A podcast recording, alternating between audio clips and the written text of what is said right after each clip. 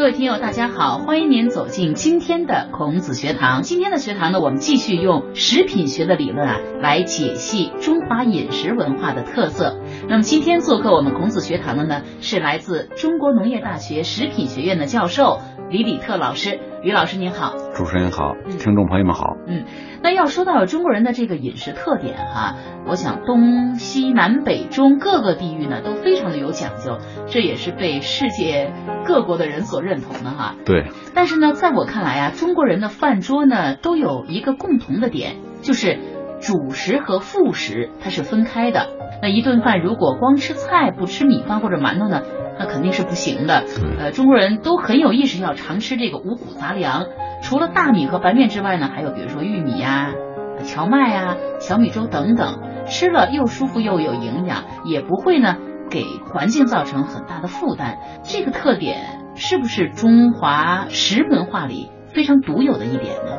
是的，关于这个中华的食文化，我总结了一点，就是中华的食文化呢，它基于农耕文化。它基本上是一个以素为主的食文化。我曾经写过一段诗：中华饮食悠久灿烂，源于农耕和谐自然，素食养身，药食同源，清心壮体，颐养天年。所以说，中华饮食不仅以素食为主，而且非常的保健，也适合于中国的环境和自然。嗯。所以呢，现在的年轻人呢都提倡这个低碳生活、素食先行，这也是很时尚的一个流行的话语和流行的一个行为哈。对，那是无肉不欢，还是要戒绝高粱厚味？我想这是一个问题。不过凡事我想都不能过哈，所谓的过犹不及嘛。那李老师在漫长的这个中国历史上，对于肉食为主还是素食为主的问题，我们祖先。又经过了怎样的一个坎坷之路，而总结出了这样一个经验呢？因为我的专业是搞食品加工的，我长期以来呢也探讨或者查阅了大量的资料。我总结一点，一句话就是“人之初，本素食”。现在很多人生活条件好了，喜欢吃肉，也有些误解，好像不吃肉身体就不好，好像吃了肉以后身体就强壮。国际上很多营养学家发现，吃肉吃的多了，出现了很多疾病，主要是心血管病啊、癌症啊，这些年都十分突出。我们国家现在也开始泛滥了。那么，就有很多营养学家也就在思考或者研究这个问题：人到底应该吃素还是吃肉呢？有的研究就说了，从人的解剖学上讲，就从人的结构上讲，不是一个食肉动物。食肉动物，它的牙齿都是有两个獠牙，嗯，尖利的牙齿，哎，尖利牙齿，而且呢没有臼齿，全是尖利的牙齿，也就是说，哎，它把肉撕下来吞进去。咱们中国过去有一句话叫“狼吞虎咽”，就是根本不咀嚼就吞进去。但是草食动物呀、杂食动物呢，它都有臼齿，要把食物磨碎了才能咽下去。像人，我们吃饭，你不咀嚼碎了，你根本咽不下去。人的四肢也不适宜抓捕其他动物，人的结构它就不是一个食肉动物。嗯，另外呢，就是从人的味觉上来看，嗯，很多研究表明，我们对于很多肉，我指的是自然界的生的肉，人的味觉感觉是很迟钝的，一般闻起来顶多就是腥味儿，你闻不出来什么香味儿。但是我们对很多植物那个嗅觉是比较敏感的，尤其是对水果。但是食肉动物它就不一样，它对肉它就比较敏感，觉得好闻。哎，但是它对很多水果，它就没有感觉。这个也是动物之间都不一样，它吃什么它就是非常有这是哎几十万年人的进化，那么形成的。任何动物的进化，它都有一个自己的食物链。那么反过来，我们再回头看我们中华的食文化，我们的祖先真是有先见之明。那么很早呢，就创造了非常丰富的这种素食文化。哎，这个素食文化不是偶然的。其实人类在发展之初呢，刚开始都是吃素食的。但是呢，就是把素食的生产变成比较先进的农业，我们的祖先是做的比较好。这一点从很多我们的古书记载里边都有叙述。啊，比如说过去的传说就叫神农尝百草，就是中华民族的祖先炎帝尝了很多植物，哪些有毒，哪些对身体好，哪些能吃，哪些不能吃，这就创造了一个非常好的素食的一个食谱，是吧？所以说中国呢，把它分成菜、药和草。后来有一本著作叫《神农本草》。在探索素食这条道路上做了伟大的这个尝试，也走了很长。哎，这个就很了不起。和老妈吃饭真是一件特别痛苦的事儿。我吧是一个肉食主义者，民以食为天，我以肉为先呐。尽管现代科学观点不断的证明说素食有益健康，但这对我而言啊，却是人是铁，饭是钢，一顿没肉饿得慌。还顺便说一下啊，我老妈呀是个老中医。哎哎妈，我回来了。哦，回来了。来来来，你难得回家一趟，咱们吃点清淡的，给你清理一下肠胃。妈，你这排骨汤里的排骨也太少了。还有啊，这广东生菜干嘛还要炒一下啊？生吃就行啊。现在都流行这么吃。哎，你懂什么？我不管你流行不流行，反正药王孙思邈说过。要戒绝高粱厚味，常需少吃肉啊，那个多食饭，呃，及少居菜。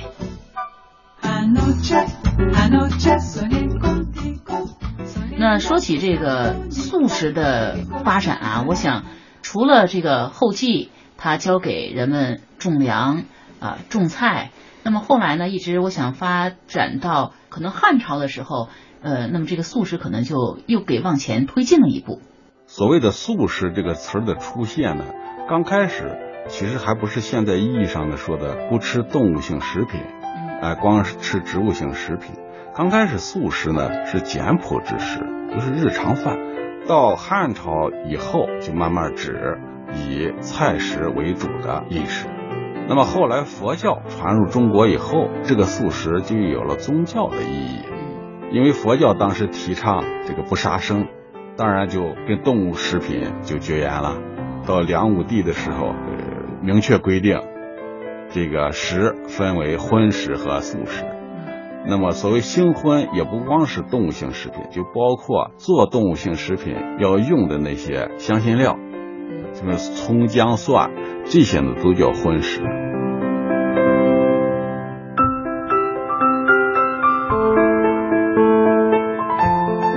那刚才呢，我们提到是，呃，中国人是以素食为主的，对，啊，一一种饮食文化哈。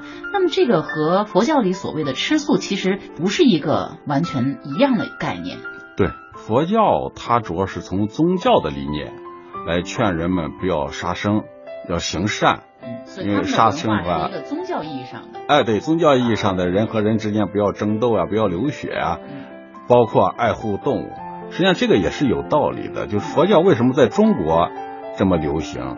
你看佛教的原产地，现在信佛教的人都不多，在中国流就中中国呢，实际上呢，它这个农耕文化也是佛教能发展的一个土壤。那本来它就是以素食为主，所以说我们咱们说秦始皇修长城，嗯，他其中目的之一就是游牧食文化的地域的那些民族，他往往到一定的。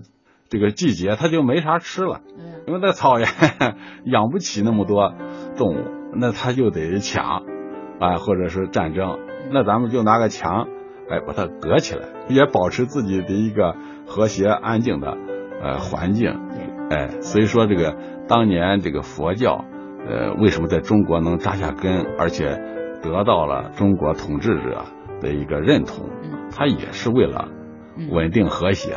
嗯，是这样。哎，但是我还是有一个问题哈，可能也是很多的听众想问的一个问题，就是如果只是吃素不吃荤腥的话哈，也不是很合理吧？因为有的人认为我们人类还是应该有这个动物蛋白来补充。对，这是个很大的误解，很多人都有这种误解，就好像说这个是不是人家吃肉的人这个发达？比如说，咱们中国人说踢足球后半场这个我后劲不足了，是不是吃肉比人家少吃牛排少？实际上这是一个天大的误解。就拿动物界来说，你看这个食肉动物，长得都不如食草动物高大，啊，长得比较结实的是都是食草动物，像大象、长颈鹿、牛马。你像就是老虎、豹子，你把它套到车上，你让它拉车，它绝对 没有牛和马那么强壮。呃，人呢，因为它是一个以素食为主的动物，吃素完全可以满足它的各种营养需要。现在营养学的发达，它主要是从西方国家开始的。西餐呢是属于游牧式文化，在饮食生活里边，这个肉啊、奶啊是比较多的，所以说他们可能有个感觉是离不开肉和奶。而西方国家呢，在近代研究营养的时候，他也发现了这个问题。呃，最典型的就是在朝鲜战争的时候，因为那个时候呢，他死了很多士兵，他们就是为了调查美国人的营养和身体状况。就把那些死了的战士呢，他解剖，结果他有个惊人的发现，就美国的二十来岁这些士兵，百分之七十五都有不同程度的心血管病。同样是解剖了尸体，发现呢，南韩的和他们一块打仗的同样年龄的士兵，心血管病竟然一例都没有，那么就很惊奇啊。那么后来呢，他就提出了要改善伙食，不能光吃这些肉罐头啊，吃这些动物性食品为主了。所以说，他在七十年代，在这个美国参院就提出了一个报告，第一次就发出了警告，说西方人要警惕动物性食品吃的过多的这个危险，对人的侵害。哎，对人侵害，才开始研究人到底是一个食肉动物还是一个素食动物，甚至到了八十年代末九十年代，为了指导美国人的营养，他搞了一个营养指南。嗯，您可能也听说过叫营养金字塔，对对对，是吧？实际上就把每个人的每天应该吃的这个营养结构一个金字塔的形式表示。嗯，那么这个金字塔的底座底部就是应该吃的比较多的部分什么呢？是谷类。谷类，哎，就是说粮食五谷。再往上是什么呢？是蔬菜水果。再往塔尖上呢是什么呢？才是肉蛋奶这些东西。实际上，这个饮食结构显然不是西餐的饮食结构，那就是说参考了东方人的饮食结构。是。那我们还注意到，这其实从现实操作的这个层面来看，以五谷杂粮和蔬菜为主的这个素食，哈。为什么受到中国人千百年的青睐？呃，因为可以配合这个四时的变化，比如说，呃，马上这就清明、谷雨、立夏了哈，这些节气接踵而来了，很多新鲜的蔬菜呢就会马上的这个上市。那现在不是反对这个吃反季节的蔬菜吗？那中国人的观念里头就是，呃，吃呢也是要天人合一的，强调人和自然的这种和谐，所以吃上市菜就已经变成非常重要的一个呃条件了。是中国人这个，因为是素食食文化，它也是很丰富的。那么，哎，对，什么季节吃什么菜啊？孔子在《论语》里边就说过啊，“食不厌精，脍不厌细。”后边还有一句话叫“不食不食”。他说不是那个季节的那个菜，最好不要吃。不是时令菜。哎，不是，也就是说呢，我们特别推崇啊，顺应自然去这个获取。我们的食物，这个在古代呢也是人们的一个智慧。当然，现在农业发达了，会做温室大棚了，又有冷藏库了，呃，这个有时候这个饮食可能吃的也乱了，啊，也满足人。但是毕竟呢，那个时令菜还是最好吃的。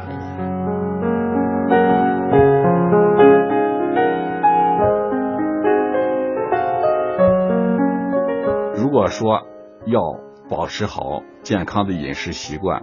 我觉得不要忘记咱们中华的饮食习惯，也有这样的调查，呃，日本做过这样的调查，日本它和中国的饮食习惯差不多，它也是以素食为主的饮食习惯，因为它的整个过去历史上和中国交往很多，接受中国食文化的影响，他现在调查了，就日本人移居到海外，第二代、第三代，这个从遗传基因上讲全是日本人的遗传基因，但是呢，心血管病、癌症。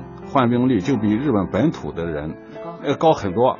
后来归结的原因就是说，移居海外第二代、第三代饮食习惯变了，他是以西餐为主了。所以说他现在呢写了大量的文章，做了大量的研究，哎，就在警告要保持东方人的这种以素为主的的饮食习惯。嗯，这个也和这个美国的呃提出那个膳食指南、营养金字塔，也都是不谋而合。对，是这样。其实呢，呃，不光是对人体的这个健康哈，呃，吃素食有很大的好处，而且对这个这个良好环境的造成呢，也是有很大的好处的。是的，嗯，我们国家那个素食，在现代化的社会呢。还有一个意义，不仅咱们古人总结这个素食可以节约资源，可以保护自然和自然和谐啊，不引起争斗。实际上，在古代呢，呃，这个成吉思汗曾经不可一世啊，统治了整个世界。那当然也包括呢，呃，在这个中华大地上，他也占据统治地位。当时他进来之后呢，他就是推行了叫。呃，益农兴牧，也也就是说，要用他过去的哎畜牧这一套来来改变农耕民族的习惯。结果益农兴牧的这个政策呢，实行了没有几年，弄得呢粮食饥荒，结果呢人民呢就不够吃了，几天弄的是饿殍仔，到到处都是这个没有吃的。于是呢，大家就很快就起来就造反了。所以说呢，这么强大的一个当时这个蒙古帝国很快就垮台了。那么现在呢，呃，科学也证明，的确，如果说要直接吃这个五谷杂粮、吃素食的话，那么它要节约很多的土地资源和水资源。有这个科学统计说，生产同样能量的谷物和同样能量的肉类。生产肉类要比谷物要多耗能五倍。世界卫生组织和联合国组织，呃，统计就是一公顷土地能养多少人数。如果说用这一公顷土地来种土豆或者是种稻米，大家吃以这个为食物，那么就能养活二十二个到十九个人。但是如果说大家都来吃肉，那用这一公顷土地来养牛，那么。只能呢，要吃牛肉的话，只能供一个人活着；要是吃羊肉的话，可以供两个人活着。那也就是说，这么大的地球，如果说大家都要吃肉，那么这个地球资源、水资源就很可能不够，消耗的很多，而且还不够可能。哎，现在甚至还有世界一个卫生呃一个环境研究所，他这个研究报告认为，现在的牲畜和它的副产品。呃，它的温室气体的排放至少占地球这个温室气体总排放的百分之五十一。可想而知，吃肉过多的话，一定会影响我们生活的这个大环境啊。是啊，我们国家现在比如说有十三亿人口，就这么点耕地，对啊，水资源也这么多。如果说我们要改变我们现在的饮食习惯，都要吃西餐，都要以肉和奶为主的话，那就很有可能呢。我们的土地资源、水资源就严重的不足，严重缺失。哎，严严重的缺失，不但这个和自然不和谐，而且呢，刚才讲了，从营养上对自己的生命、对自己的健康也非常不利。对，所以。在如今呢，很多的大城市，请人吃素菜已经开始成为一种风尚了。对，因为有机蔬菜甚至比批量养殖的家禽还要金贵。呃，所以呢，出于各种原因来找素菜下馆子的人啊，在今天很多人的眼里也是生活有品位的人。那么，如果要是有朋友到北京来。呃，旅游呢，其实可以去品尝一下北京的一些素食馆。我记得北京王府井大街那儿有一个全素斋，现在不知道还存在不存在哈？对，全素斋、功德坊。对，其实不光是这些，就是咱们的家庭菜基本上都是以素食为主，是或者一些大的餐馆吃不上的，你这炒土豆丝儿又脆，是吧？那非常好的，在外国没有的，外国人也吃土豆，他不会炒 土豆丝儿的。呃，那不知道这个收音机旁的听众朋友，平时在家做中餐、吃中餐的时候，是不是也有意识的多吃素食哈？好，那么今天的孔子学堂呢，到这里就要结束了，感谢各位收听，听众朋友再见。